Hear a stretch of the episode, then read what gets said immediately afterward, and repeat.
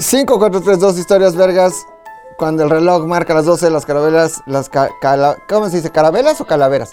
Las calaveras salen de su Tumba. tumba. Chumba la cachumba, la cachumba la. Bienvenidos a Historias Vergas, el mejor podcast de historia en el mundo. Hay varios, güey. Tenemos el. Ah, ¿Tú tanta mamada que.? no, pues es el especial de Día de Muertos, güey. Se produjo todo, cabrón. O sea, se hizo un ambiente muy, este, Día de Muertos.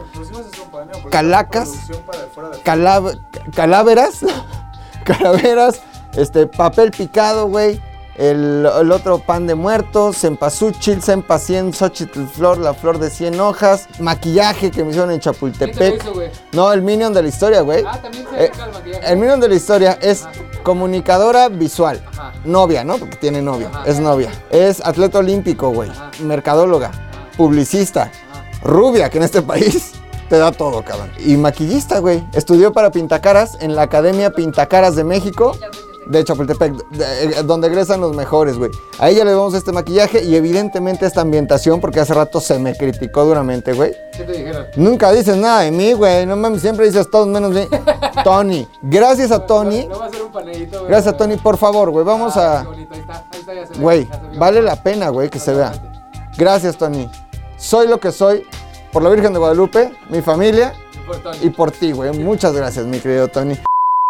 Y ahora sí, ñaca ñaca. Tienes mello. Mucho mello. Vamos a hablar en este especial del Día de Muertos. ¿Por qué celebramos el Día de Muertos el 1 de noviembre y el 2 de noviembre? Es más, ¿por qué lo celebramos, güey? Pero para llegar hasta ahí, para hablar de la leyenda que ya todos conocemos, del Mictlán y de Mictlantecutli y del perro y de Xolotl, un dios que cuida ahí un río, güey, y de las ofrendas y de todo esto que es tan mexa, pues hay que hablar un poco de la mitología, cabrón. Hay que hablar un poco de las historias. Hay que hablar un poco de los inframundos, güey. Se han preguntado por qué enterramos a nuestros muertos, güey. ¿Por qué? Mira, yo, yo creo que desde que la humanidad es humanidad, se dieron cuenta que cuando alguien se moría, evidentemente apestaba, güey. Obvio. Dijeron, güey, solución fácil, tierra, hoyo, meto a mi muerto y lo tapo. Ahí está la relación directa entre el inframundo y los muertos, güey, porque enterramos a nuestros muertos debajo de la tierra. Y ahí empieza a gestarse toda la mitología. Ahora, quiero que entendamos que la mitología y las religiones, excepto las abrámicas, excepto lo que tiene que ver con el islam y el cristianismo o el judeocristianismo, güey, están hechas para una sola cosa, una cabrón. Explicar el estado de conciencia, güey. No se hizo absolutamente para ninguna otra cosa. La mitología griega, la mitología persa, la mitología mazdeísta, la mitología prehispánica, de donde quiera, se hizo para explicar el estado de conciencia. ¿Esto qué quiere decir? Las religiones politeístas, es decir, las que tienen muchos dioses, güey, tienen dioses de todo, güey. La gran diferencia entre las religiones abrámicas o, o el judeocristianismo y el islam y todas las demás religiones o mitos es que acá hay un bueno bueno, bueno, muy bueno, buenísimo, bueno, bueno, bueno, que es Dios, es Dios. Y hay un malo, malo, malo, malo, malísimo de Malolandia, que es el opuesto, o Satanás. Ahora, las religiones monoteístas se enfrentan a un problema. Si Dios es omnipotente, o sea, todo lo puede, y es un Dios benévolo, ¿cómo es que hay un diablo? ¿Tiene el poder el mismo diablo o su opuesto? Y si no, lo hizo Dios. Pero si lo hizo Dios no es benévolo. Porque si Dios hizo a su fuerza opuesta, pues es un Dios culero. Entonces recurren a varias mitologías como que fue un ángel caído y que se portó muy mal y se rebeló, etc. Sin embargo, las religiones politeístas tienen dioses que muchas veces son ambivalentes, güey. Que no son dioses ni buenos ni malos, sino son dioses que, como yo les decía al principio, tratan de explicar el puto estado de conciencia. ¿Qué quiere decir eso? Hay un dios de la fertilidad.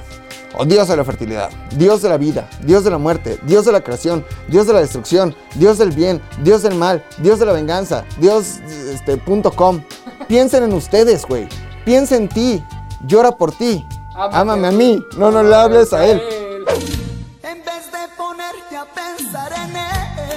Piensa en ti, amiguito Historias Vergas, escucha. Piensa en ti, Fofo. Piensa en ti, Minion de la historia. Piensa en ti, os hombre. Piensa en ti, Eva. Piensa en ti, Tony. El mejor Tony puso todo esto, güey. Un día eres bueno, güey. Tony puso todo, güey. Tony quería tirar tus calaveras a la chingada. No, güey, no mames, ¿por qué las querías tirar, güey? Además, güey, esto que tenemos aquí, yo lo pago, cabrón. Tengo que desembolsar dinero de mi cartera para traer una pinche maceta de cempasúchil, cabrón. Yo lo pago. Por cierto, ¿quieren saber cómo lo pago? ¿Cómo? Porque vendemos libretas Ah, vergas. No mames, qué chingón. Las mejores libretas en donde usted, yo ya se lo dije, lo que escribe se vuelve realidad. Usted materializa sus deseos a través de la libreta Vergas, 200 pesos en arroba solo.mandy en Instagram. ¿Cuánto? 200, güey. No mames. Aquí es donde tú dices, ¡qué ¡Qué barato! Barato! 200 pesos arroba solo.mandy, libretas vergas firmadas por el Osombre, por el Fofo, por Eva, por Kenia, por Tony Pilinga 2, Puchector. Están buenísimas, cómprelas, pídalas ya. Entonces les decía yo, piense en usted. Usted un día amanece de buenas, un día es un Dios bueno, un día amaneces de malas, un día eres maldad, pero un día eres muy fértil, un día eres fertilidad, un día construyes, un día eres Dios de la construcción, un día destruyes, un día eres un Dios de la destrucción. Y para eso se hicieron las religiones para y- y los mitos, para tratar de explicar nuestros estados de conciencia. A partir de ahí tenemos que entender, aunque yo creo que todos lo entienden, que no son realidades absolutas, que lo que hoy vamos a platicar son mitos, son leyendas y son formas y cosmovisiones de ver al mundo. ¿Entendido esto? ¿Queda alguna duda? No. Ok. ¿Por qué no vamos, por ejemplo, a una canción? No, porque es muy pronto. Vamos a seguir hablando, güey. Vamos a seguir hablando. ¿no traes escaleta? No, yo, cuando yo llego aquí, verborrea, güey. Empiezo a hablar a lo idiota, güey. Vamos a hablar, por ejemplo, del mazdeísmo. Ok. Fofo, ¿conoces Iron Man? Sí, güey, Bueno. ¿También conoces Iron Man? Sí. Ok, en la mitología mazdeísta de la Persia, de, de la Persia antigua, existía alguien que se llamaba Arimán. Arimán era el opuesto a. Calimán. No, no, no, Ah. Arimán. Arimán, fíjate, es cuando yo digo que en la humanidad coinciden muchas cosas, güey. Hay algo que se... Hay raíces comunes, por ejemplo, decir papá, o decir dada, o decir tata, sin que haya una conexión real entre las lenguas, nos habla de una naturaleza casi divina que tenemos los humanos, cabrón. Como que el mismo creador. Es un pedo muy cabrón, güey. Es un pedo muy cabrón. Pedo muy No, cabrón. muy cabrón. Entonces, güey, había alguien, o sea, en Colima hay un Colimán, cabrón, No que era un héroe ahí prehispánico. No mames. Para el mazdeísmo estaba Arimán y en Estados Unidos, Iron Man, cabrón. Ay, cabrón, güey. No mames. Pero bueno, Arimán era el opuesto a Spenta, ¿no? Arimán, para el mazdeísmo, que fue la primera religión monoteísta del mundo, de la que se tenga registro, era, digamos, esa deidad de la conciencia mala. Era la que conscientemente tomaba decisiones culeras. Pero además Arimán era un dios de la enfermedad y que, como yo les decía, de una forma completamente consciente decidió hacer el mal. Mientras que Spenta, para el mazdeísmo, pues digamos que era todo lo opuesto. Era el dios de la agricultura, de la creación, de la vida y para el mazdeísmo siempre estuvieron en una opuesta pelea entre el bien y el mal. ¿Ok? Hasta ahí vamos bien. Me encantó. Hablemos, por ejemplo, de Egipto, güey. Hace rato, mientras me maquillaba el Minion de la historia, decíamos, fíjate qué similitudes hay entre la cultura egipcia y, y tal vez la cultura mexica, en donde un perro también está en el inframundo esperándote o aguardándote. Ya platicaremos de los Xoloscuincles, Ajá. que les anticipo, nada más para que se queden, güey, nada más para que se queden, cabrón. Tú eras un mexica, güey. Yo era mexica, sí, de hecho. Te morías, porque todos nos morimos, güey. Ahí le ve. Si te morías, depende de tu muerte o de tu contexto o de tu edad o de Ajá. hasta de tu género, podías ir a uno de los cuatro lugares a donde iban los muertos, que no necesariamente todos son infiernos. Si ibas al Mictlán, a donde solo iban los muertos de muerte natural, el primer paso de ese inframundo para llegar al Mictlán tenías que pasar por nueve pasos. El primero era un lugar donde había un río y es el mito que todos sabemos. O sea, de- desde niños nos dijeron, ¿no? Como que nuestros papás oyeron cosas y se lo inventaron. No, cuando te mueres un perro te pasa el río. Sí, en el primer infierno para llegar al, al Mictlán, en el primer inframundo, güey. Ahí hay un Xoloscuincle que si tú trataste mal a los animalitos, no te va a ayudar y vas a valer ver. Ya les platicaré más adelante de los cuatro posibles lugares a donde te, a donde te podías ir si valías verga y eras mexica y de los nueve infiernos o inframundos antes de llegar al Mictlán que era gobernado por su dios, Mictlantecutli, evidentemente. Todo eso, en eso todos estamos de acuerdo, ¿no? Todos. No hay la menor duda. Entonces, hablemos ahora de Egipto, por ejemplo. En Egipto, la misma ambivalencia, güey. Set, por un lado, y Osiris, por otro lado, güey. Set, go. Ah, no mames, no mames, soy bien simpático, güey. No mames, no sé cómo no hago stand-up, güey, mano, soy cagadito. ¿Te acuerdas de un personaje que tenía el Wiri Wiri? Que era como Johnny Petardo, güey. Que hacía stand-up en una pared de tabique. Buenísimo. Pero bueno, Set era este dios de la maldad, güey. Que descuartizó a su hermano, Ajá. Osiris. Lo hizo un chingo de pedacitos, Ajá. más o menos 16. Lo tiró al Nilo, güey. Y después Osiris es el primer gran faraón de Egipto. En la mitología, esto que les estoy diciendo no es una realidad. O sea, no es como que, no mames, no se han encontrado los restos de Osiris. Evidentemente no. Estamos hablando de mitos y mitotes y la mitología, güey. Entonces, Set representa lo más malo para los egipcios y Osiris representa lo más bueno. Otra vez, la ambivalencia. Pero para la cultura egipcia hay algo muy interesante, que aquí empezamos ya a hablar de los inframundos. Y ahorita veremos por qué coincide tanto el inframundo egipcio con el inframundo prehispánico mexica.com.mx. Em, en Egipto, cuando tú te morías, había algo que se llamaba el Duat. ¿Ok? Al Duat era un inframundo al que ibas, pero no necesariamente un infierno, güey. Es más, estoy bien pendejo, porque decir inframundo es un idiotez. Es un idiotez. Era un lugar etéreo al que ibas, un limbo. O sea, no te ibas para abajo. Cuando te morías en Egipto te ibas a un limbo, a un lugar en donde podías flotar y que ahí podías estar. Y es bien poético porque cuando tú morías en Egipto, güey, llegabas ahí al Duat y ahí estaban los dioses como que haciéndote un juicio, güey. Y llegabas tú con tu alma y tu corazón. Y había una báscula, güey, que de un lado tenía una pluma y del otro lado nada. ¿Por qué? Porque van a pesar tu corazón. Te sacan el corazón, mismo corazón que también te sacan en el noveno inframundo mexica, y pesan tu corazón contra el de una pluma. ¿Qué pasa, güey? Que si tu corazón fue culero, fuiste este, tóxico, güey, fuiste alcohólico, ¿no? Culero, vengativo, traicionero, mala leche, un hijo de puta, evidentemente tu corazón iba a pesar más que la pluma. Si tu corazón pesaba más por ser un corazón de piedra corazón, vamos a escuchar esta canción. Corazón de piedra, corazón, corazón de piedra. Si tu corazón pesaba más que la pluma porque se iba para abajo, es algo bien bonito. Tu corazón regresa automáticamente a la tierra y renaces en otra persona. Cuando vuelves a morir, vuelves a ir al Duat y en el Duat otra vez te vuelven a pesar contra la pluma. Si tu corazón sigue igual de tóxico, maldito tóxico, se va para abajo otra vez y así. Pero llega un momento en el que tu corazón pesa menos que la pluma, cabrón. Entonces la pluma se va para abajo y tu corazón trasciende y se va para arriba. Ya no tienes que renacer, ya cumpliste todo, güey. Eso está bien bonito, eso está bien poético. Y ya habla de un tipo de lugar a donde van los muertos, güey. Hay otra cosa, por ejemplo, para los hebreos que se llama el Seol. Y, lo que quiero que nos quede claro es que la concepción que hoy tenemos del infierno como tal, tan asociado a estas fechas, pues es un invento cristiano. Cuando tú morías o cuando tú mueres para los hebreos, vas al Seol. En el Seol pasa una cosa muy cabrona, güey. Al Seol van las almas, digamos, divididas, olvidadas, traicioneras, y se quedan ahí en el Seol, olvida, como en Coco, güey. Te olvidan, se olvida tu esencia, tu espíritu, tu alma, y te vas al Seol.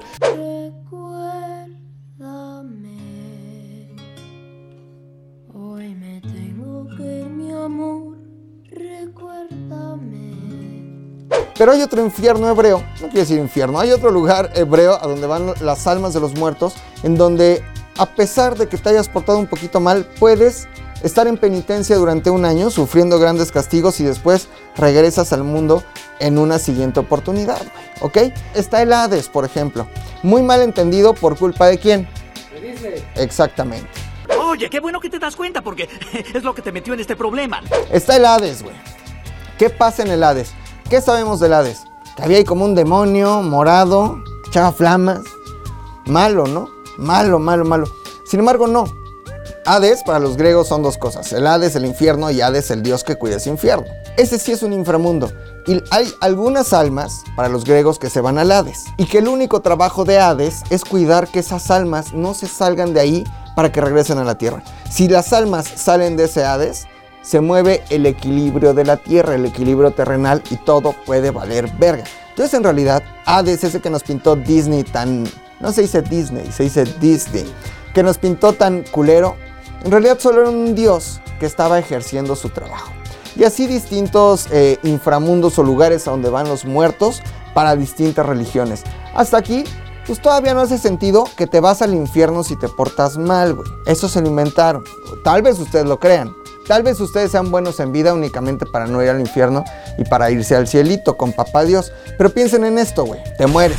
En el infierno, ¿qué va a haber? Comida un chingo, mujeres, hombres, fiesta, un DJ, drogas duras, perreo duro, soy tu sicaria, uff, tra tra tra con Wine ¿No y Ghetto Kids. Güey, el infierno es un lugar divertido. Es un antro, güey. Porque el cielo, ¿cómo nos lo pintaron? Puta, todos regordetes, angelitos, güey, te portas bien. Ya ni siquiera tienes que comer porque tu alma ya está ahí, libre, una arpa, güey. Entonces, no, yo en lo personal me gustaría irme a ese infierno cristiano si es que existiera, pero realmente no lo creo. Pero ese nos lo inventaron ellos, como nos inventaron también el Día de Muertos. Una pregunta, minion de la historia, ¿con este maquillaje me puedo rascar la nariz? Sí. Me la rasco, vamos a una canción de muertos. Kinky, ¿a dónde van? Ah, ah, ah, ah, ¿a dónde van los muertos? Esta historia es verga, es mejor porque los muertos.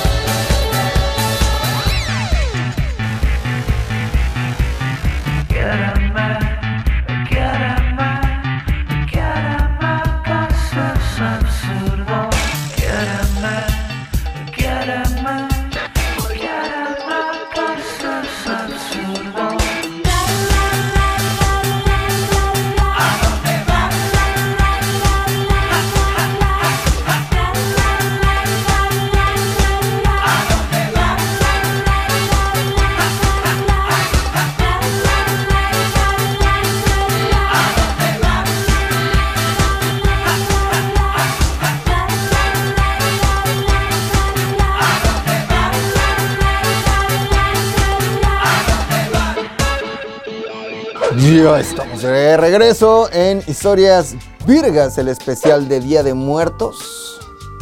¿Me veo cabrón? Sí, es por sí, cabrón. Chale. ¿Soy guapo, cabrón? ¿Quién te maquilló? El minion de la historia, ¿Quién arroba. Tony, ¿Quién te está grabando? ¿Quién está Fofo. ¿Quién iluminó?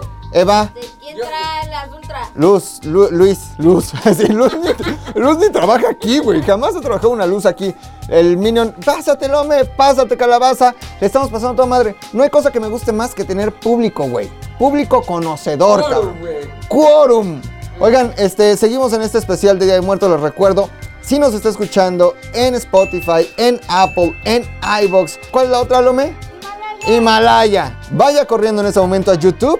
Busque ZU Podcast, ya somos más de 10 mil. Muchas gracias. Voy a subir una foto. En TikTok también pueden ir, donde yo hago grandes retos ¿Estás virales. muy grande para hacer TikTok? Güey, los chavos, perdón, yo 25, no soy un tipo grande. Va. Vayan a ZU Podcast en YouTube, suscríbanse, la vamos a pasar cabrón. Va a ver este contenido, va a ver cómo estoy maquillado de oso panda, Eres cabrón, güey. como Alex Sintek en chiquilladas. Ay, no, Marcito. No dejan noches, se las lleva el viento. Ustedes no se acuerdan, pero así se disfrazaba Alex Sintek en chiquilladas. Seguimos hablando, Tiene 25. perdón, vi la repetición en Clásico TV. Ah. Seguimos hablando del Día de Muertos. Eh, quiero hablar antes un poquito del diablo, güey, porque ahorita que estaba aquí Eva, Eva es una persona muy diabólica, güey. Muy, muy. Más que Puchector. No mames. Mucho más que Puchector. Puchector es Santo Tomás de Aquino en comparación a Eva. Eva, mata cabras. Machos cabríos no solo los mata. También, sí, sí, el macho cabrío, güey. Hace aquelarres, güey. Hace aquelarres con sus amigas, güey. ¿Saben? No, que largas para los que no la cuando las brujas se juntaban a hacer como la celebración de este el solsticio, ¿no? Este, no es muy diabólica. Diario se viste de negro con mensajes como mata a todos. 666, diablo al revés. Tú sabes, Eva, que eres muy fanática del diablo. Ahorita les voy a hablar del diablo. ¿Qué es el diablo al revés? Esta seña es el diablo, ¿no? Esta seña es el diablo. No vayas para allá, güey. ¿No? No, no. Bueno. Investiguen en casa. Como Spider-Man. Pero me dijo, oye, ¿por qué no hablas del diablo? Porque a mí me interesa mucho el diablo, güey. Le dije, bueno, vamos a hablar del diablo. O de Satanás. Satanás es una figura que aparece por primera vez casi en el año 800 antes de Cristo. Es decir, los hebreos ya mencionaban a Satanás en, en la Torah. Para los hebreos, también para los, al final, árabes, igual que el, islam o los musulmanes, se le conoce como al-Shatan. Y al-Shatan es literalmente, o su significado es obstáculo, o u oponente. Pero Satanás es un obstáculo. ¿El obstáculo de quién? De Dios. Si nos remontamos a la palabra diablo, diablo quiere decir en griego diablo, viene de diablo o el que te saca de tu centro. Si pensamos en un diablo girando, se aleja, si lo pusiéramos a dar vueltas, así, tin, tin, tin, tin, se aleja de su centro. Eso es un diablo y de ahí viene diablo, es aquel que te aleja de su centro. Satanás significa un diablo también con el, con el que disparas. Satanás significa obstáculo, ¿ok? Y para los musulmanes también este Satanás lo tradujeron como eh, Al-Basbas.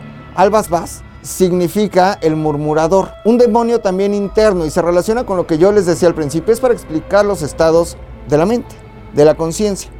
Imagínense que el demonio más grande o la figura de maldad más grande que existe en este planeta eres tú y tú y tú y tú y tú, tú y tú y tú. Me importas tú y tú y tú y nadie más que tú. Todos, güey. Porque el murmurador, el murmurador no te murmura afuera, no es un diablito que se aparece aquí al lado y te murmura.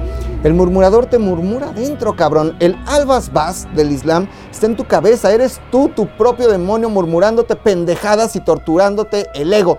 Eso es el diablo y eso es el demonio. Eva, ¿te gustó mi explicación? Chingón, chócala en el espacio. Ahora sí, vamos a hablar del Día de Muertos.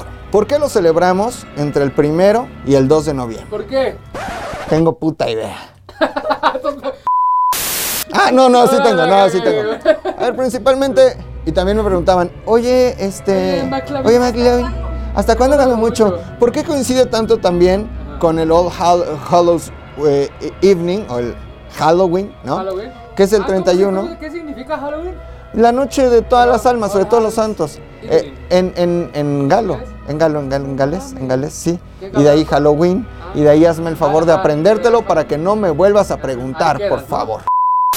Es el 31, Día de Muertos. Nosotros, Día de Muertos es una sola cosa, güey. O sea, uno y dos Día de Muertos, aunque sean dos días. Aunque antes las abuelitas sí tenían la tradición de, este, Los niños. Día de Todos los Santos, Las Día de los Santos Difuntos, las almas perdidas, que es un sincretismo total entre el cristianismo y las tradiciones prehispánicas. Pero coinciden todas las celebraciones alrededor de distintas culturas en esta fecha por una simple y sencilla razón, mis hermanos. ¿Cuál? Se acaba el verano. Cuando se acaba el verano, hay vida en primavera, hay vida en verano. Y cuando se acaba el verano, se acabaron las cosechas, güey. Todo murió. Todo, no, la cosecha de mujeres nunca se acaba. Todo se derrumbó dentro de mí, dentro de mí. ¿Qué pasa en el otoño, güey? Pinche muerte, güey. Las hojas se caen porque están muertas, güey. No mames. La pinche naturaleza muere para renacer después del invierno, pero en el otoño todo muere. Y en realidad son celebraciones para conmemorar el hecho de que hubo fertilidad, hubo cosecha y ahora es tiempo de la muerte. Por eso todo coincide en estas fechas. Ahora, hablando del primero y del 2 de noviembre, para el cristianismo principalmente católico, eh, apostólico y romano, ¿no? El primero de noviembre se celebra el Día de Todos los Santos. Eso quiere decir, no nos dijeron, ahí van los niños, el uno vienen los niños y el dos los adultos. No, el Día de Todos los Santos es, como su nombre lo dice, un día para conmemorar a aquellos que están muertos pero están en un proceso de beatificación o de santificación. Es decir, sangoloteo, ¿no? El, Ah, el- El santo que te asusta. el- ¿no? el santo que te asusta, el santo el que peleó contra Blue, De- Blue Demon. Santo el cavernario. Blue Demon y el Bulldog, todos los santos de- de- del panteón cristiano se celebran el primero. Los, ob- obviamente los que lo- un santo tiene que estar muerto para ser santo, si no no eres santo, ¿ok? El nuevo santo que acaban de hacer, el santo millennial, Carlo, no sé cómo se llama. bueno, Magno. no, no, no, Carlo Corinto, ¿no? Es un niño que podría tener tu edad, Mariana, pero bueno. Ah, ya, el de la computadora. El de la computadora. Ajá. Ese, to- todos los santos se celebran el 1 de noviembre y el 2 los fieles difuntos o todos los muertos en general que en algún momento creyeron en Cristo y que murieron, como dijo el Padre de mi iglesia, con la promesa eterna de que un día Jesucristo regrese, nos resucite y nos lleve al paraíso, güey. Ahora, cosa que yo veo muy difícil. Ciudad de México y área metropolitana, cabrón. 20 millones de personas. México, 120 millones de personas. El mundo, un chingo. La Biblia dice que solo 4.400 se van a ir al cielo. ¿Por qué? Los judíos. A mí no me preguntes, échale el pedo a Moisés, échale pedo a este Moshe, Josué, Abraham, Isaac. nah. No mames, güey, yo nunca voy a alcanzar. O sea, empezando por hoy, en la mañana, me despierto, güey. ¿Qué hago? Voy al gimnasio, una chavita al lado, güey. Hice malos miramientos. No, no, no, no, no malmires, güey. Ahorita, güey, tomándome una cerveza. Yo no me voy a ir al cielo, ¿no? Pero eso es lo que se celebra el 2 de noviembre. Ahora, en estas tierras tan nuestras, ¿no? Tan mexicas, tan de la meseta central del Valle de México, evidentemente en estas fechas había conmemoraciones relacionadas al fin de la época de, fertilidad, de cultivo y a la muerte de las cosechas, ¿ok? Entonces llegan los españoles, güey, desgraciados, yo les he dicho, muy malos esos españoles, y se dan cuenta que todo coincide y dice, güey, poca madre, hagamos que el primero y el 2 de noviembre también se celebren a los muertos en este territorio que acabamos de conquistar, ¿ok? Y dicen, pero qué pedo, güey, pues ¿cómo hacemos para que empiece a hacer sentido todo, güey? Y entonces todo lo que hoy conocemos y lo que hoy les voy a contar viene desde el aprendizaje y las enseñanzas de un franciscano muy buen pedo, Fray Bernardino de Sagún. Fray Bernardino de Sagún también fue a la Universidad de Salamanca. Por ahí de eh, 1530 más o menos se viene a este territorio y aquí es un güey chingón, progre. Aprende náhuatl, como dirían en mi secundaria, en fa. ¿A poco no saben esa palabra como no, que? en la mía, no, en la mía. Hay que hacerlo en fa. Por, mames, es tan anacrónica esa palabra. No se dice en fa, se dice En chinga. Órale, hijo de tu puta madre, rapidito, ¿no? En chinga. Pero Fray Bernardino de Sagún es el que recopila en realidad en, en- en todos sus relatos esta cosmovisión y mitología prehispánica y es por él que sabemos en gran medida todo esto que les voy a contar. Ahora, advertencia, spoiler alert, no hablo hasta el día de hoy muy bien el náhuatl. No mames. No se los, no, o sea, sé decir Qué perdedor. aguacate Ajá. que es testículo. Ajá. Pasuchitl. Sempa, 100, Ajá. Xochitl, flor. Flores. Flor de 100 hojas. Xochitl Galvez. O sea, la, la flor, la flor Galvez. El joven poeta. Amo el canto del sensontle pájaro de 400 voces, güey. No sé, no tengo puta idea. Ecatl. viento, Viento, Chapultepec, el cerro donde hay chapulines. Coyoacán. El lugar en donde hay coyotes. No mames, si sabes. ¡Rétenme! Anáhuac. Universidad bien cara. Xola. Sola. Cuando, cuando no vas acompañada. ¡Ah, no mames! Ah, no mames. ¡Hay humor, familia! ¡Hay humor! Lo que les quiero decir con este spoiler alert es que este, habrá cosas que, ten- que me costarán tra- trabajo traducir, evidente. Ome, también sé decir uno. ¿no? Tomáhuac es gordo. Tomáhuac es gordo en náhuatl. Les voy a decir por qué, güey. ¿Por qué- ¿Por qué sabes el tomáhuac, güey? Porque fui a hacer mi servicio social a un lugar muy hermoso en la Sierra Guerrero que se llama Tlalcozotitlán Guerrero, donde se junta el Balsas con el eh, Amacuzac. Ahí no se habla español, se habla náhuatl y justamente fui a dar clases de español y de historia a Tlalcozotitlán a una preparatoria. Y ahí a mi amigo Luis García, güey, que ve esto y que sí está muy gordo, Le decían. Güey, le decían. Qué culero, Bullying al revés. Bullying al revés, Hay quien dice, está, está toda esta, esta discusión de que no existe el racismo a la inversa. Sí, existe totalmente. Güey, estaba yo dando clase y se empezaban a cuchichar, evidentemente en agua, yo no entendía nada y se cagaban de la risa de mí y yo ponía esta misma cara que tengo ahorita, pero en ese Parado. momento más de pendejo Ajá. y nada más era como... "Ja, ja, ja". Y ellos cagados de la seguramente decían, este pobre pendejo, güey. Ni para nada sirve, güey, pero bueno. Entonces me costará trabajo decir algunas de las palabras. Y para la gente que nos está escuchando, eh, sí les pediría que fueran a YouTube a verlo porque la palabra va a aparecer a full de pantalla cuando yo me refiera a los nombres de dioses o, o- o de los lugares del inframundo. Entonces ahí quedará escrita. Pero esto sería muy sencillo hacerlo así, güey. Entonces este es un reto directo para Lome. Todos los nombres van a ser escritos, pero con letras formadas de huesitos. ¿Va? ¿Están de Va, acuerdo? Eso. velate, velate. Eso, mi Lome. Saludos, Lome. Saludos, Lome, tú puedes, ¿ok? Entonces, vamos a empezar a hablar, ahora sí, de eh, el Mictlán, específicamente el Mictlán, porque los otros tres infiernos son muy aburridos. Les anticipo. No son infiernos, son lugares a donde se van las almas. Advertidos de que no hablo náhuatl, pues me voy a dejar ir como mi tía Mirta en el tobogán. Mi tía Mirta, güey, le entra bien cabrón.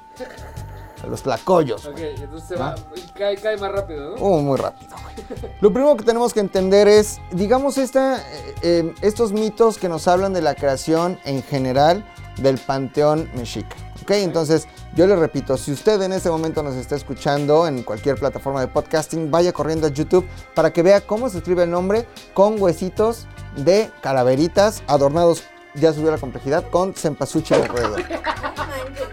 Ay, perdón, bueno, Tú perdón. sabes que hay tipografía de huesitos, ¿no? Pero, no se la pero... pusiste difícil. ¡Ah, no! No, para nada. Ah, ¿Qué no. te parece? Papel Papel, picado, picado, papel picado. Papel ver. Títulos en papel picado. Arrancamos. A ver, para empezar hay que entender que había dos dioses primordiales para los mexicas. Esto es muy bonito, güey, porque habla de la dualidad de lo masculino y lo femenino, contrario al cristianismo en donde Dios es Dios y no diosa. ¿Eh? Aquí hay un dios y, y una diosa, güey. El dios se llama Ometecutl, es lo masculino, es la esencia masculina. Y la diosa, Omecihuatl, ¿no? Que es la esencia femenina. Ellos dos, naturalmente, como sucede con un hombre y con una mujer, pues, copulan, güey. Quinto real, quinto real, quinto real, quinto real, quinto real, quinto real. Y cuando ellos copulan, tú, Tienen un hijo. tío. tienen cuatro hijos, tú. Ah, no ¿Ok? Cuatro hijos, tú. Eh, no, no, no, no, no, no, todavía no. Pero ahí van los nombres de los cuatro hijos. El primero, Xipetotec, ¿ok? Xipetotec. El segundo, muy conocido por todos ustedes, Tezcatlipoca, cabrón. No, Muy cabrón, conocido. El tercero, güey, famosísimo, Quetzalcoatl, ¿no? Famosísimo. Y el cuarto, Huichilopostli, güey. Muy es el más famoso de todos. Tengo un tema con Huichilopostli, güey. ¿Qué tema tienes con Witch? Y les quiero extender un reto a los cuatro aquí presentes. A los cuatro aquí presentes. Estoy seguro que con la palabra Huichilopostli puedes cantar cualquier canción. No mames. Te lo juro. Estoy seguro de que con la palabra Huichilopostli cu- cualquier canción se canta. Dime una, Fofo, así ad libitum. Neta, cualquiera, güey. La que tú quieras. ¡Cualquiera! La que tú quieras. ¿Hasta en inglés? En inglés. A ver, YouTube, ¿Ok? la banda With or Without You. With or Without You de YouTube. A ver si es cierto, güey. Ahí va. Ahí se está escuchando la música. Huichilopochtli. Huichilopochtli, oh yeah. I can we. Muy bien. Mariana, échame una canción, así, improvisado. Habla fuerte. Rebelde. Ok.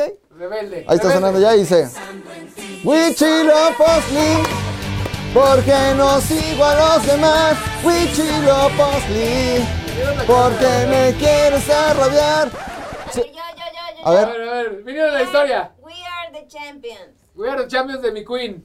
está sonando Huichilopochtli My friends Pam, pam, pam, pam And Huichilopochtli To the end Y no solo eso, escucha. Huichilopochtli Huichilopochtli Huichilopochtli And Huichilopochtli Of the world. ¿Se pudo o no se pudo? Pasaste por todos los géneros. ¡Mames, cabrón! ¡Uy, si no soy pendejo, güey! Entonces, esos cuatro hijos. Quetzalcoatl, Huitzilopochtli, Tezcatlipoca y Xipetotec, ¿ok? Tuvieron cuatro hijos, güey. Pero estos cuatro hijos se hacen pendejos 600 años, cabrón. ¿Cuántos? 600. Están procrastinando, viendo las redes sociales, en el Facebook, en el Instagram, TikTok de los dioses.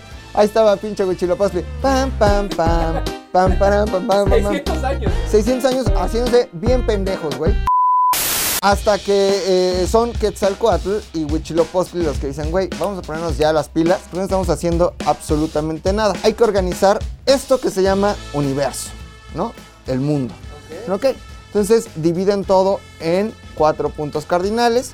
Para la cosmovisión mexica, hay un universo que corre en vertical, o para ti Fofo en 9.16, Ah, ok, ok, ok. y uno en horizontal, 16, que corre en 16. O 235, 1, güey. Podría ser H264, JPG, PFP, PDF, JBL. JBL, PSD, Arriba, arriba, abajo, abajo, izquierda, derecha, izquierda, ¿verdad? todo eso, güey. Pues hay un norte, un sur, un este y un oeste. ¿Ok? Dicen, vamos también a organizar parejitas, cabrón. Parejitas porque siempre un hombre busca una mujer. El hombre es fuego, la mujer es topa. Llega el diablo y le sopla, cabrón. Vamos a hacer parejitas de dioses. Y así es como ellos conforman este panteón más avanzado de dioses. Y ahí les va. Mi querido Lome, ya sabes cuál es el rey. Dioses de las aguas, cabrón. No aguas locas. Aguas nada más. Evidentemente Tlaloc, ¿no? La lluvia, llovía, Tlaloc, lluvia. Pero también Chalchutlic. Dios hombre, Dios mujer, del agua. ¿Ok? Vámonos con la tierra. Tlatecutli. Tlatecutli. Dios, Dios de la tierra. Tlacíhuatl, diosa de la tierra. Del fuego, cabrón. Xutecutli, cabrón. Xutecutli, dios del fuego. Y evidentemente, Shantico, diosa del fuego. Ella era muy candente, pero puro fuego, Shantico. Ahora de los muertos, cabrón. Fíjate qué bonito, güey. No es como que. el- ¿Te acuerdas del Capitán Planeta y los planetarios? Agua, fuego, tierra. Aquí es agua, tierra, fuego, pero también como una de las cuatro o, o de, o de los cuatro primeras divisiones de dioses de los muertos. No, de los muertos. Y ahí entra mi querido Hades. Mictlán. Mi clan. Hades. Le quitó toda la seriedad y, ri- podcast, y rigor que este podcast Traemos un puede rigor, tener. cabrón. Y seriedad, cabrón. Este es como un podcast de historia digno de la BBC de Londres. Dice Hades. Y dice Hades, la niña oso panda. No, Mictlantecutli, mi, Mictlantecutli y la diosa de la muerte, Mictlecacihuatl, ¿ok? Digamos, era su doñita, ¿ok? Su, su morra, su morrita. Estos nombres son muy importantes, principalmente el de Mictlantecutli, el señor del Mictlán, obviamente, ¿no? Es como Stalin, el señor de Stalingrado, cabrón, ¿no? Lenin, el de Leningrado. Mictlantecutli, el señor del Mictlán. para entender, eh, primero, a qué lugares podías ir si te morías para los mexicas. Y segundo, para entender el más conocido de ellos, el Mictlán. ¿Qué es lo que pasaba en el Mictlán? Y qué hubo con, diría Jordi Rosado, este mito del río. Pero antes, cabrón, para sentirnos ya en ambiente, iba a decir decembrino, pero no, octunoviembrino, No, de muertos, pero muy mexicanos. Vamos a escuchar a un artista que desde mi punto de vista es una de las mejores de este país, Yolette. Nah. Lila Downs. Lila Downs con una canción que me encanta. Oaxaqueña ella. De papá gringo y mamá oaxaqueña. Imagínate, mezcla chingona, güey. Tiene una canción que se llama La Llorona, que no habla absolutamente de muertos, pero sí habla de una mujer que llora porque tiene muerto el Y corazón. sale en Coco. Y sale en Coco también y en la película de Frida, la de Salma Hayek, cantada por Chabela Vargas, que Dios a ella sí la tenga en su santa gloria. Mi querida Chabela se pone unas pedotas con José Alfredo, güey, en el Tenampa. Yo también, pero sin José Alfredo. Vamos a escuchar La Llorona de, con Lila Downs. Ahí venimos.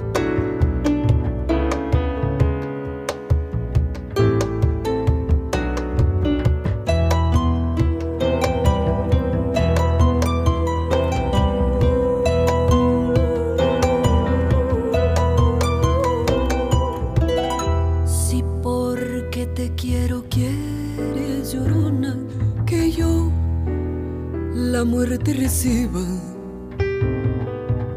Si porque te quiero quieres llorona que yo la muerte reciba.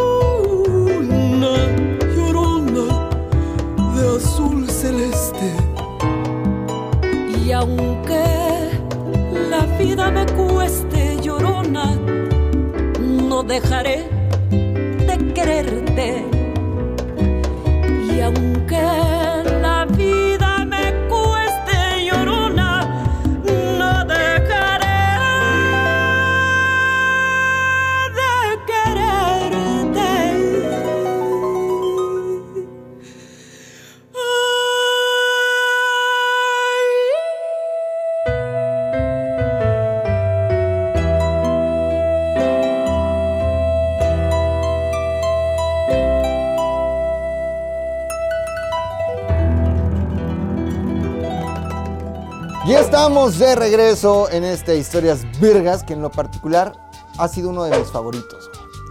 A mí me gusta grabar con gente, con maquillaje, ofrendas, iluminación, pero principalmente Chela, ¿no? 85 calorías. Por si alguien tiene ahí un patrocinador, ¿no? 85 calorías y también con mi eh, agenda eh, libreta de arroba solo punto mandi. Muy padres, ¿eh? Muy padres. Agendas vergas, 200 pesos, arroba solo punto mandi. No sé qué está esperando, pídala ya. Me gusta mucho lo que traigo también aquí en el cuello. Mi tráquea ya de muerto. De muerto. ¿Eh? Nada, nada, nada. Avenida. Una avenida, Ah, una sí. avenida, güey, una avenida. Oigan, seguimos hablando de este el Día de Muertos. Me gusta mucho esta tradición de la ofrenda. Ajá, pues. No sé, se me hace bonito, güey. O sea, se me hace bonito imaginar que viene mi abuelito, el Balín, tanto que le gustaba su presidente, ¿no? Su Bacardí, se chinga unos tragos, fuma unos cigarros y se regresa, güey. O mi otra abuelita que le gustaba mucho el, este, la cochinita. Viene, come cochinita y se regresa. Me gusta, me gusta mucho pensar eso, güey. Creo que, por ejemplo, Coco lo hizo muy bien en, en esta película que se llama. La película se llama Recuérdame, ¿no? Recuérdame. Hoy me tengo que ir, mi amor, recuérdame.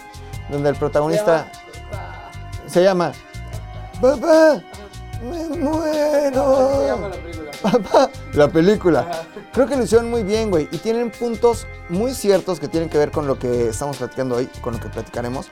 Como este paso, este, de los muertos en una temporada en específica, la ayuda de un perro, que en este caso se llama Dante, que es un Xoloscuincle, güey. Me gusta mucho. Mucho simbolismo. Tiene mucho simbolismo, pero también tiene mucha mamada. Ahí quedas, ¿no? Ok. Sigo dando información, sigo dando información, yo solito me olvidé, pero bueno, vamos a platicar de los posibles cuatro lugares a donde si tú morías eh, siendo mexica te podías ir. Aquí estamos viendo ya la gráfica otra vez, mi querido Lome, ahí está perfecto. Primero podías ir al cielo del sol. Me gusta el cielo del sol. ¿Por qué? Porque es un lugar especial a donde van, ojo, los guerreros que mueren en batalla, o sea, sí, como pinche chingón. Por eso me traje hoy mi camisa de caballero jaguar. Yo muero en batalla y me voy al cielo del sol. Es un cielo luminoso, lleno de gloria, lleno de fuego, lleno de sol. Por eso se incineraban también, para que se convirtieran en esa materia y vivieran allí eternamente. Los guerreros también que murieron capturados en batalla iban al cielo del sol, pero algo muy bonito, poético. Las mujeres que habían muerto en, el, en su primer parto. ¿Saben por qué? ¿Por qué? Porque el parto es una batalla. Y las mujeres que morían en esta batalla de dar a luz también se iban al cielo del sol. Ahí te podías ir. Guerrero o mujer que dabas a luz en tu primer embarazo. Que se alivia, como dicen, como dicen mi ya tía. No, ya se alivió la. La beba ya se alivió. ¿Ya se alivió? No, ya estaba bien panzona. ¿Era un tumor o algo? ¿Por Sí, estaba enferma, tenía ¿Estaba gripa. Y, y obvio estaba panzona mi prima, pues tiene un bebé ahí adentro, obviamente. Segundo lugar al que te podías ir. Ahí están viendo la, la gráfica. Muy bien. Atlalocan, güey. Atlalocan.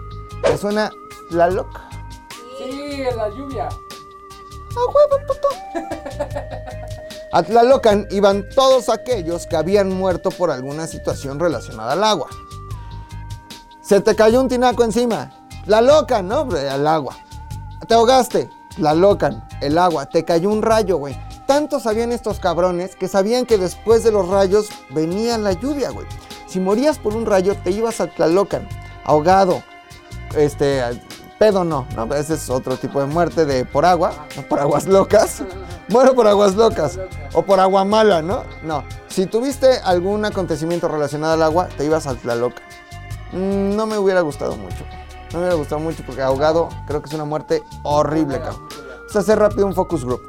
¿Cómo te gustaría morir, calabaza? Ay, yo les había dicho, como de un balazo perdido. De un balazo perdido que ni te des cuenta, te cae en la cabeza, pum, balazo perdido. Kenia, la muerte de los justos, ¿no? Como que de un infarto. Viejita. Eva, ahogada, ella sí sería el Tlalocan. Tony, de amor, muy bien. Fofo. Yo iba a escoger de amor, güey. Pero ¿sabes cómo? Como los viejitos de Titanic. Ay, abrazados, güey.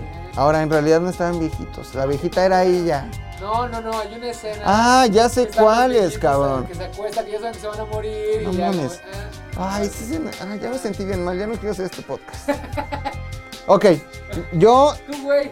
en la muerte chiquita que se convierte en grandota. Como que estás. Ay, su pinche madre. Ay, trae el calambrón. Ay, ahí te quedas, güey. Ahí te quedas, ¿no? Ahí te quedas. Flaca, flaca. Ay, no, Flaca, flaca, no me claves tus puñales en la espalda. Al Tlalocan, muerte por ahogamiento. Vamos a la gráfica otra vez. Aquí está. El tercer lugar al que puedes ir sería, evidentemente, al Chichihualcuilco. Si usted piensa que lo, dice, lo, lo dije mal, es muy probable, güey. Y no lo voy a repetir porque yo ya advertí que no hablo náhuatl. náhuatl, cabrón. Entonces, a este lugar que no sé cómo se pronuncia, pero que está viendo usted en pantalla, iban los chavitos, güey. Morritos, cabrón. Los niños, güey. Morrito, el chiquito. Los Minions. Los minions. Y los chiquitos que me dan mucha ternura, güey. Dame razón de ese, de ese. Muy bien, a este lugar iban los niños muertos, se iban a este lugar especial, en donde digamos todo era más ligero, más alegría. Estaba su recorcholis Ah, tenía recorcholis. de la güey. mameba. Oye, y había el deal or no deal. ¿Mm? Deal. Deal or no deal. ah, Estaba su recor- se llamaba recorchos, recorcholis y tú. Netos. Ah, que estaba su granjita de las Américas, no mames, el Nintendo, se la pasaban cabrón. Entonces ahí, iba- ahí van los niños, güey. Y al cuarto lugar, güey, a donde de los aquí presentes solo iría Kenia, ¿no? Kenia. Sería al Mictlán. El Mictlán es el cuarto lugar al que podías ir y solo ibas si morías de muerte natural. Mueres viejo, de balazo, como una guerrera, Ajá, sí, al cielo de sol. Eva ahogada, a donde el agua, Tony de amor, ajá, claro, claro, al cielo del sol, porque el amor es una batalla. Fofo, que va, que va a morir porque se le cae una cerveza aquí en el foro, va a morir pero regañado por Pilinga 2, ¿no? Y yo en este momento, este, pues también me iría regañado. Pero solo Kenia se iría al Mictlán, el lugar que era gobernado por Mictlán Tecutli y su señora esposa, Mi- Mictlacehuatl. Yo les dije, no hablo náhuatl, cabrón. Entonces, este, me va a costar mucho trabajo, pero ahí estaba mi clan en el Mictlán Tecutli, ¿ok? Hoy sí vemos una representación de Mictlán Tecutli. Nos lo han hecho ver así como estoy yo maquillado, güey. Como que muy, este, cadavérico, pero como que la Santa Muerte, Ajá. la niña blanca, dice, ¿no? La niña blanca. Ay, mi niña blanca es bien milagrosa. Una abstracción Una- de la calavera. Sí es una abstracción de la calavera, la niña blanca, ¿no? Pero así nos enseñan a Mictlantecutli. En realidad, era un dios bueno, güey. El hecho de que cuidara el inframundo no quiere decir de ninguna forma que fuera malo. Era simplemente la persona que ahí reinaba, gobernaba, regía. Era como el López Obrador del inframundo. Pero ¿qué pedo? Para que tú, muerto de muerte natural, pudieras llegar con un alma plena al Mictlán, que es un fin, no es un lugar al que llegas luego lo de muerto, es un fin al que tienes que llegar después de pasar varios obstáculos. Para que tú llegues al Mictlán y ahí ya puedas vivir pleno, en paz, sin preocupaciones, chingón, Hakuna Matata. Hakuna Matata, una forma de ser. Tenías que pasar varias cosas, o como dirían, varias cosas. Tenías que pasar varias cosas, específicamente nueve momentos en los que tenías que atravesar. Vamos a la gráfica en este momento para que veamos rápido los nueve lugares a los que tenías que pasar o por los que tenías que pasar si tú morías de muerte natural en aquel Mexico Tenochtitlan. Tolán Mexico Tenochtitlan Intlaltipac. O Guayatlante Tehuica Tlatoato Tonametlen Manic. ¿Qué quiere decir? El mar que late y habla con la voz del que perdura resplandeciendo. No hablo náhuatl, tomen esto.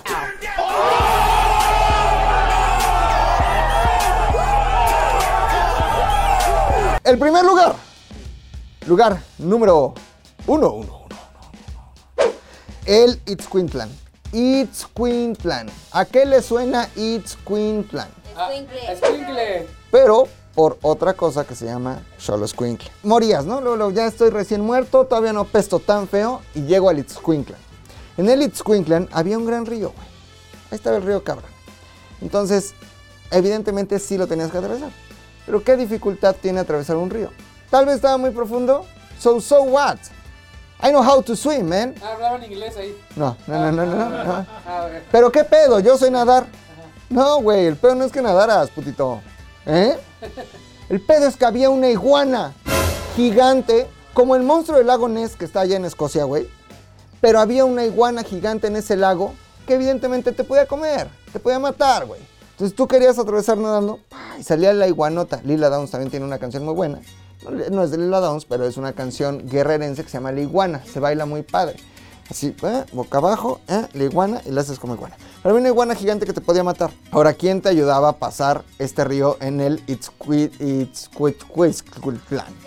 Un perro. Un xolotl. Un xolotl que digamos era un, eh, o eran los servidores del dios Xolotl. El dios Xolotl fue designado únicamente a cuidar ese espacio del inframundo. El, pre- el- el primer obstáculo del inframundo porque se pasó de verga con su eh, Carnal. carnal, Con su dios carnaza. que se llama Tonatiuh, el dios del sol. Se quiso pasar de verga, lo desterraron y se tuvo que ir al infierno. Por eso el Xoloscuincle se llama Xoloscuincle por Xolotl. Entonces el perrito, güey, te ayudaba a atravesar el río. ¿Qué pasa, güey? Tú fuiste un hijo de puta con los perros o con los animales en general. Y el Xoloscuincle no te iba a ayudar a pasar. Literalmente no te iba a ayudar a pasar. Por eso eran objeto de culto y adoración para los antiguos mexicas. Nacía el perrito, le ponían un collarcito de algodón muy bonito, los trataban muy bonito, les acariciaban su pelo que no tenían. ¿Sabes que sí hay cholos con pelo? Dos por camada, por lo regular, o uno. ¿Saben por qué? ¿Por qué? Porque imagínate que nacen la naturaleza, güey. Sabia, güey. La Pachamama. Sabia. Otro pedo. Imagínate que nacen 10 perritos. Yo tenía 10 perritos, pero pelones. El sultán, el Kaiser, el Bobby, el otro, el, el Ron, el, el perro Ron y el Rito, el perro Rito. Tiene que nacer con pelo. ¿Por qué, güey? Porque tapa a sus hermanitos. Cuando son bebecitos y no les dicen como, "Mm, perrito. mm", Les da eh, calor. les da calor con su pelito. Sí, entonces por eso, por lo regular hay un chingo pelones, uno o dos con pelo, porque tapan a sus hermanitos. Muy bonito, güey. Los perritos son muy bonitos, bonito, güey. ¿Quieres Los ver mi perrito? Ay, me da, me da. Te lo enseño da- luego. Ajá. eh, Tiene una cuenta de Instagram. Este, pero bueno, ese es el primer infierno. O el primer paso de estos eh, nueve inframundos antes de llegar al Mictlán. Puta, ya pasó el río, güey, vas mojado. Vamos al segundo que se llama Tepeme Monomictlán. Que quiere decir literalmente el lugar donde se juntan las montañas. ¿Qué pasaba ahí? Ese sí se me hace medio pendejo, la neta. El lugar donde se juntan las montañas, así como Lorena Herrera. Tú tenías que atravesar unas montañas que cual reto de juego así de este me caigo de risa, ¿ya sabes? Se cerraban los cerros, güey. Pero no tenían una cadencia ni un ritmo predestinado, se podían cerrar en cualquier momento. Entonces, lo único que tenías, pasar, que, tenías que hacer era pasar entre esos dos cerros, que en cualquier momento se podían cerrar. Te, ponías- te tenías que poner muy listo y pasar en chinga corriendo. ¡Fua!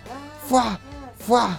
¡Fua! Corro, paso este lugar, que son el lugar en donde se juntan las montañas, y paso al tercer inframundo antes de llegar al Mictlán, que se llama Itztepetl. Itztepetl. El Itztepetl es literalmente el lugar o la montaña de obsidiana. Creo que a estos carnales les gustaban mucho las montañas y también las obsidianas. ¿Qué pasaba en esta montaña obsidiana? Como su nombre lo dice, tenías que subir la montaña para llegar del otro lado, pero una mala noticia, una mala noticia. Está lleno de obsidiana, güey. ¿Qué pasa? Eh, para ellos no morías necesariamente, no moría tu cuerpo este físico, sino te lo llevabas, güey. Entonces, en este lugar, la obsidiana desmembraba así todo tu cuerpo, tu carne, güey. Te hacía trizas y añicos en lo que la pasabas, güey. No había, no había forma en la que no lo sufrieras. No había forma en la que no te hiciera daño la obsidiana. Necesariamente tenías que sufrir esto. ¿Por qué? Porque en realidad esto, y como se los dije al principio, es para explicar los estados de la conciencia y de la mente.com. En todo este trayecto antes de llegar al Mictlán, el hombre tiene que ir haciendo reflexiones de lo que pasó en su vida. Tal vez se acuerda de los momentos de la infancia, tal vez se acuerda de lo que hizo mal, tal vez se acuerda de lo que hizo bien, tal vez se acuerda de los que amó, tal vez se acuerda de aquel pozole de humano que se cenó en una celebración, pero vas haciendo un recuento de tu vida y una reflexión. ¿Por qué? Porque su significado es una purificación. Cuando tú llegas al Mictlán, tú llegas puro, llegas ya libre de todos estos pedos que tuviste que haber dejado en el recorrido de los nueve inframundos antes de llegar al Mictlán. En realidad, ese es su significado, güey. Me gusta mucho esto porque a comparación de eh, el catolicismo, por ejemplo, tú tenías que ser bueno para irte al cielo y si eres malo te vas al infierno. Acá, si tú mueres de muerte natural, independientemente de que si fuiste muy bueno o muy malo, tienes este recorrido para purificarte y llegar pleno al Mictlán. Pasaste el la montaña obsidiana y llegamos al lugar número 4, 4, 4, 4. El lugar número 4, el Sehueloyan. El Sehueloyan. Sehueloyan, muy gringo. El Sehueloyan es literalmente significa un lugar donde hay mucha nieve. Como las Tepos Nieves, la Michoacana, un lugar donde hay mucha nieve. ¡Bienvenidos al Himalaya! ¿Qué pasa ahí, güey?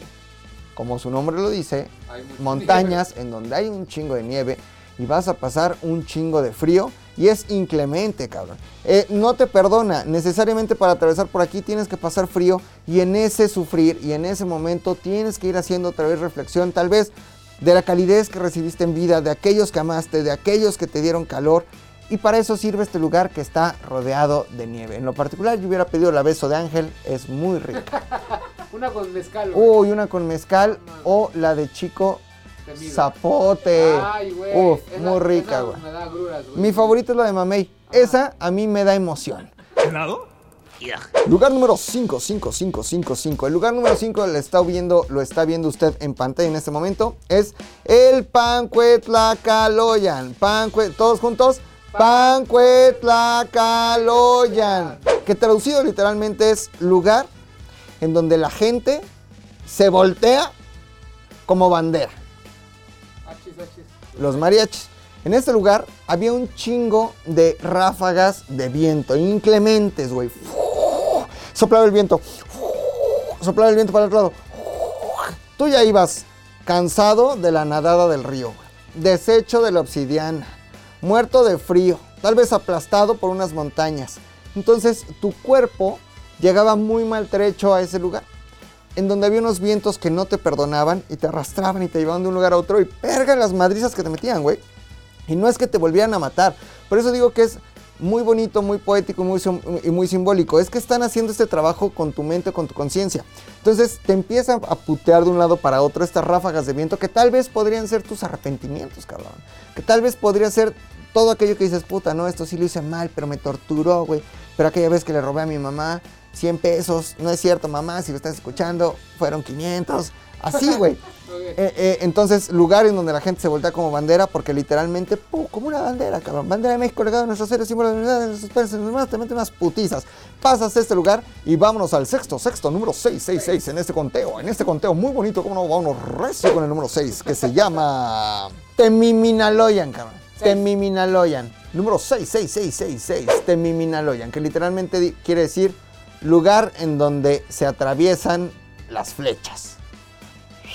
Flecha por aquí, flecha por allá, flecha por delante, flecha por detrás. Es un camino en el que tú después de que ya pasaste el río, que ya las montañas te aplastaron, la obsidiana te desgarró, el viento te hizo mierda, eh, te da igual, todo el desmadre, tienes que atravesar por este camino donde manos invisibles, güey, manos invisibles te avientan saetas o flechas y tú tienes, no hay otra vez un patrón, no hay como que hay cada 15 minutos, no, ni madres, güey. Tú sabes que tienes que pasar corriendo rápido para que no te dé ninguna flecha. Ahora viene una pregunta que me hace mucha gente cuando hablo de esto. ¿Qué pasa si ahí te quedas, si no pasaste el río, si valiste verga? plazas, las montañas. Ahí te quedas. Haciendo un trabajo casi eterno para poder pasar el reto, güey. Es como cuando haces la segunda vuelta del extraordinario, la tercera, el mosh. Así te quedas, güey. Entonces pasas por el tamem, ta, ta, ta, ya dije que no hablo náhuatl. Y es como el mosh. Atraviesas ahí corriendo porque Atraviesan un chingo de flechas que te pueden flechar. Número 6, faltan 3 para el 9. ¿Cómo no? Vámonos recio con el número 7, con esta bonita melodía que dice más o menos así. El lugar número 7 es el lugar Teyoyocualoyan. Ese lugar quiere decir literalmente lugar en donde te comen el... Hoyo. Este tontito. Ah, el corazón, el corazón. Este tontito enamoradizo, cabrón. ¿Eh? Este que tanto me ha hecho sufrir. El corazón. Hay un jaguar, güey. Es un lugar que está lleno de distintas bestias, ¿no? López Obrador, Mario Delgado. Ah, No, no otras bestias. Pero sí o sí, mis queridos amigos, yo les digo que ustedes llevaban a ese inframundo piel, cuerpo, ¿eh? Así como estamos ahorita. Hay un jaguar, te comía el corazón, güey. Se te aventaba. Por eso mi camisa. Y te sacaba el corazón. Te lo comía, después lo cagaba. Lo que se hace cuando comes corazones. Llegabas al lugar número 8, 8, 8, ya sin corazón. Es decir, descorazonado. El lugar número 8 se llama, ahí lo están viendo ustedes, Apanohualoyan. El Apanohualoyan quiere decir literalmente el lugar donde se te cruza el agua. Otra vez, cabrón. Otro río, pero este, eh, digamos que desembocaba en una laguna llena de lem- lemerde. No mames. Che laguna asquerosa. mames. Como Chalco, cabrón. ¿Conoces Chalco? Es horrible, cabrón. Gordo, man. El borde de su chaca. Ahora, ¿qué diferencia? Vaya, bravo, güey. Puta, me he puesto unas o tepos, cabrón. Pero bueno, este era un lugar eh, con aguas ahí muy sucias, muy feas, muy este, putrefactas, que tenías que atravesar también para llegar al lugar número 9. Entonces, bueno, ya al final llegabas al Chico Nahualoyan. Chico Nahualoyan, como el chico temido. Chico Nahualoyan. Quiere decir el lugar que tiene nueve aguas, güey. Otra vez agua. No mames, invéntense algo más cabrón, güey. Como que entrabas un volcán o algo, güey. Otra vez agua. Como que estaban escribiendo la mitología y dijeron, Ah, güey. Al final, ¿no? agua y, Agua y un río que, tenga, Ah. que tenga nueve corrientes muy profundas y que te puedan llevar y que puedas valer verga. Se imprime, güey. Vamos a presentárselo al cliente. A ver, Fray Bernardino Sagún, traemos esta pinche idea cabrona que va a revolucionar el marketing prehispánico. El marketing todo. Lo va a revolucionar. O sea, al final en este lugar, el lugar que tiene nueve aguas, pues es un río que tiene nueve corrientes muy profundas, muy cabronas, muy de vorágine, en donde puedes otra vez morir. Eh, no morir porque ya estás muerto, pero quedarte ahí ahogado y sufriendo hasta que logres pasar. ¡Ata, güey! Ya pasaste la iguana, ya pasaste el perro que sí te ayudó. Las montañas que cierran como chichis de Lorena Herrera. La nieve. La nieve Las de limón, las flechas, la obsidiana, obsidiana. río de mierda en Chalco, cabrón. Los nueve, los nueve. Nueve retos. ¡Ah! Llegas Llegas a mi plan.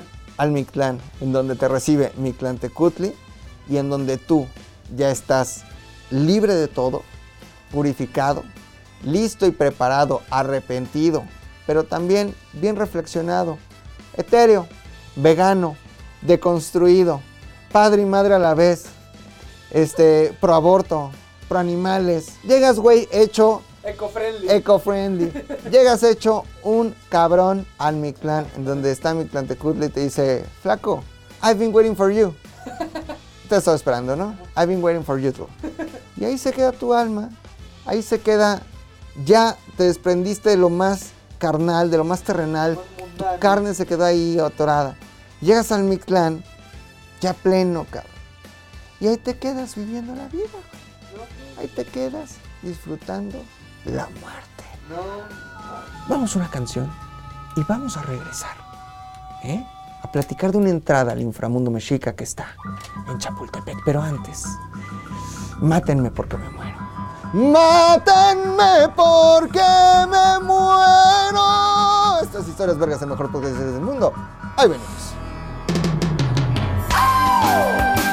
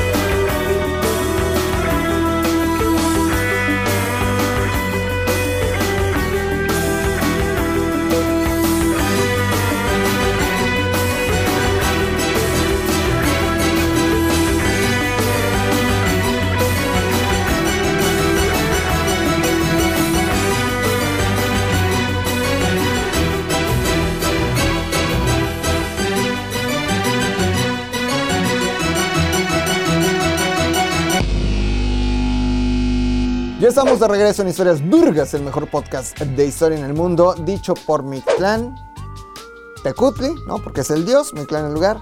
Dicho por Huichilopostli, Huichilopostli, Huichilopostli, ra, ra, ra, Quetzalcoatl y por los aquí presentes, este es el mejor. Estamos ya terminando. A mí también me gustaría que durara más. Lamentablemente no se me está pagando lo que yo estoy pidiendo. Es viernes, tengo una sed malévola, ¿no? Pero oigan, este, gracias por llegar hasta acá. Este, gracias por quedarse, gracias por verlo. Eh, y yo dije que les iba a platicar de qué? Sin calco, cabrón.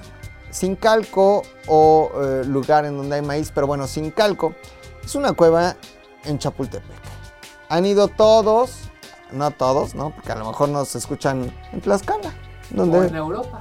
en Europa, cabrón. No, no, no. En Chapultepec, ustedes suben al castillo por, valga la redundancia, camino. un camino que sube, muy pesada, donde tienes dos opciones. Te puedes ir en el trenecito para hacerlo más ligero y para los huevones, o que te duele la rodilla, o puedes caminar, ¿no? Y en una subida, ahí en la subida, está el Museo del Caracol. ¿Lo ubican?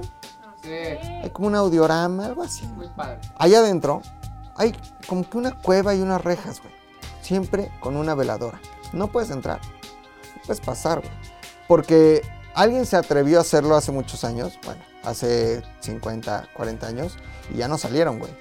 No se ha explorado qué hay dentro de esa cueva. Sí se encontraron algunas ofrendas, pero no se sabe a ciencia cierta la profundidad real y el peligro real que represente esa cueva o esa gruta que está eh, en el monte de Chapultepec, ahí donde murieron los niños héroes, ahí donde vivió Maximiliano, ahí donde vivió Juárez, ahí donde le avisaron a Madero que le habían dado un golpe de estado, ahí donde una vez fui con una de mis primeras novias, Gaby, nos Verga, acompañó güey. mi mamá, güey, que es que teníamos que ir al museo, y va mi mamá de chaperona. Entonces me dice Gaby, ¿me puedo subir en tus hombros? Y como que, y mi mamá le daba el infarto con esta niña, ¿qué se cree, cabrón? Comimos tortas de milanesa, No, nos, ay, güey, qué bonitos recuerdos. Pero ahí está Sincalco. En Sincalco era la entrada al inframundo que algunos investigadores aseguran que era la entrada a eh, el lugar a donde iban los niños muertos, ¿no? Pero también se convirtió en un lugar en donde había una entrada directa al inframundo y casi casi podías hablar directamente con el clan Tecutli. En ese lugar sucedieron varias cosas interesantes. Eh, llega uno de los fundadores de, de Tula, ¿no? Eh, en Hidalgo y bueno, se queda ahí encerrado porque expresió el maíz que le regalaron los dioses, se queda enterrado ahí en ese inframundo y nunca sale.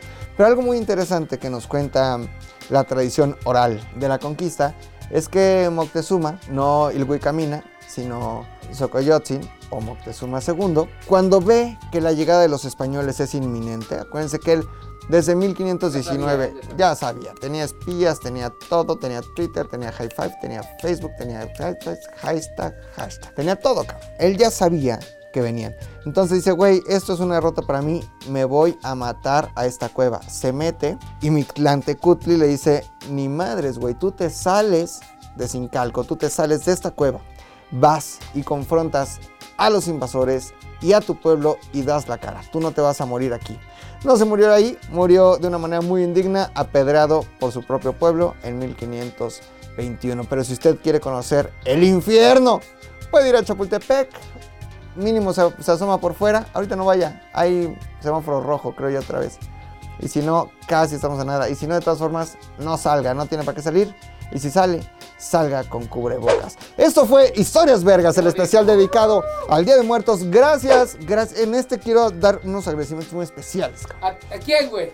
Tony Guerrero, Antonio Guerrero, güey. Todo Setentoni en todas las redes sociales, Setentoni con Y al final, que se aventó este set. eh, bueno, siempre monta el set, pero ahora sí se lo aventó. Muy Día de Muertos, que el cielo es azul, hay amor, hay amor, diría Miguel, con su cempasúchil, con sus calaveras, Con su todo, su papel picado.